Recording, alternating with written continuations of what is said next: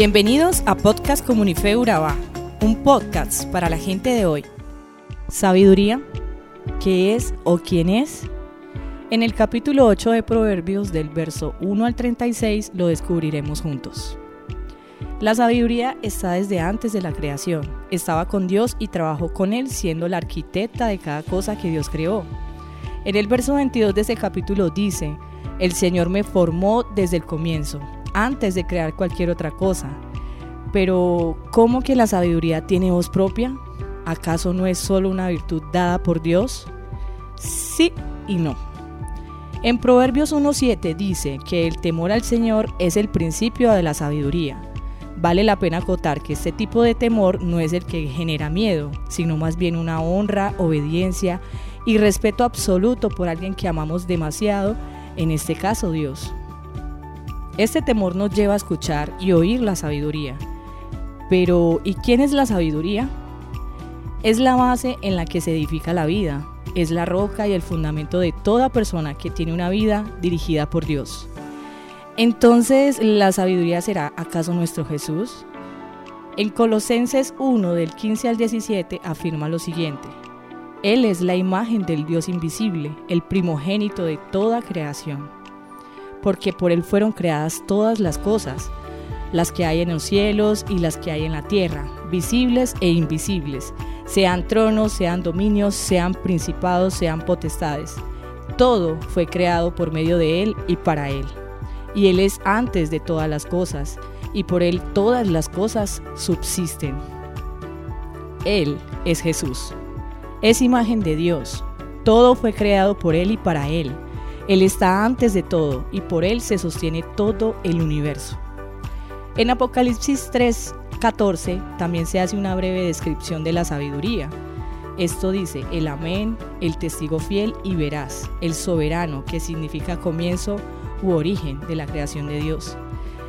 Y bien, ahora que tenemos claro quién es la sabiduría, podremos ahondar más acerca de su propósito y sus beneficios para nuestra vida.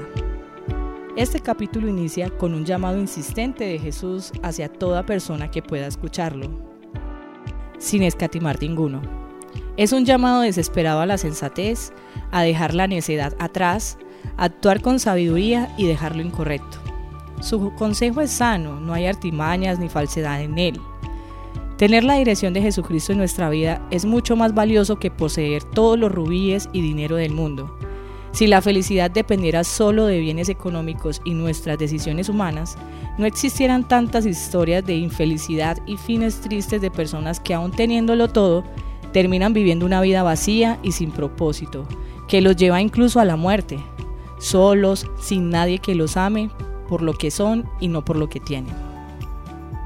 Nada se compara con el consejo de Jesús. Odia la maldad, el orgullo, la arrogancia, la corrupción y el lenguaje perverso.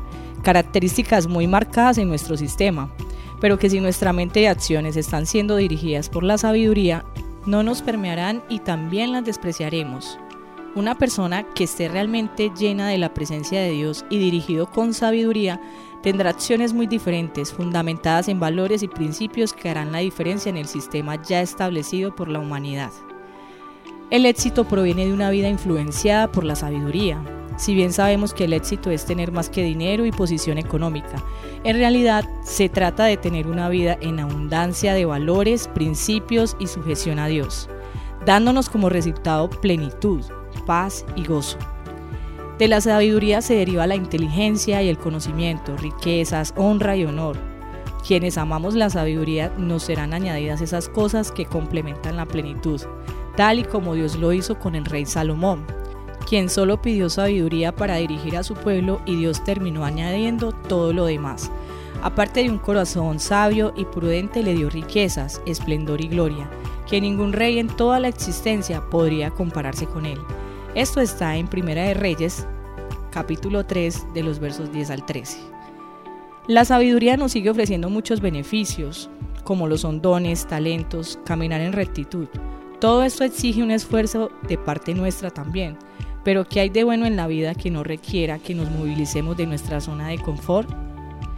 Realmente hay que vivir lo que creemos. Jesús sigue describiendo la felicidad y el deleite que le genera cada cosa que creó en conjunto con Dios en el verso 31. Dice que feliz me puse con el mundo que Él creó. Cuánto me alegré con la familia humana. Realmente fuimos creados con mucho amor y dedicación, pero esto es complementario. El caminar de su mano, pues esto nos garantiza felicidad. Nos invita a que todos los días los escuchemos y estemos atentos a lo nuevo y fresco de su palabra pues de la única manera que podremos escuchar su voz es a través de su palabra. Siendo así hallaremos vida, favor y gracia del Señor. En cambio, quienes no la escuchan se perjudican a sí mismos, pues quienes la desprecian aman la muerte eterna. Gracias por llegar hasta aquí. Hasta un próximo episodio. Te invito a que compartas este podcast en tus redes sociales. Somos Comunidad Cristiana de Fe Urabá lo que soy y lo que tengo. Solo a ti Dios te lo debo. Oh Jesús, eres mi gran amor. Y tengo mil razones para amarte. Todo a todo lo que soy. Me liberó, me cautivó,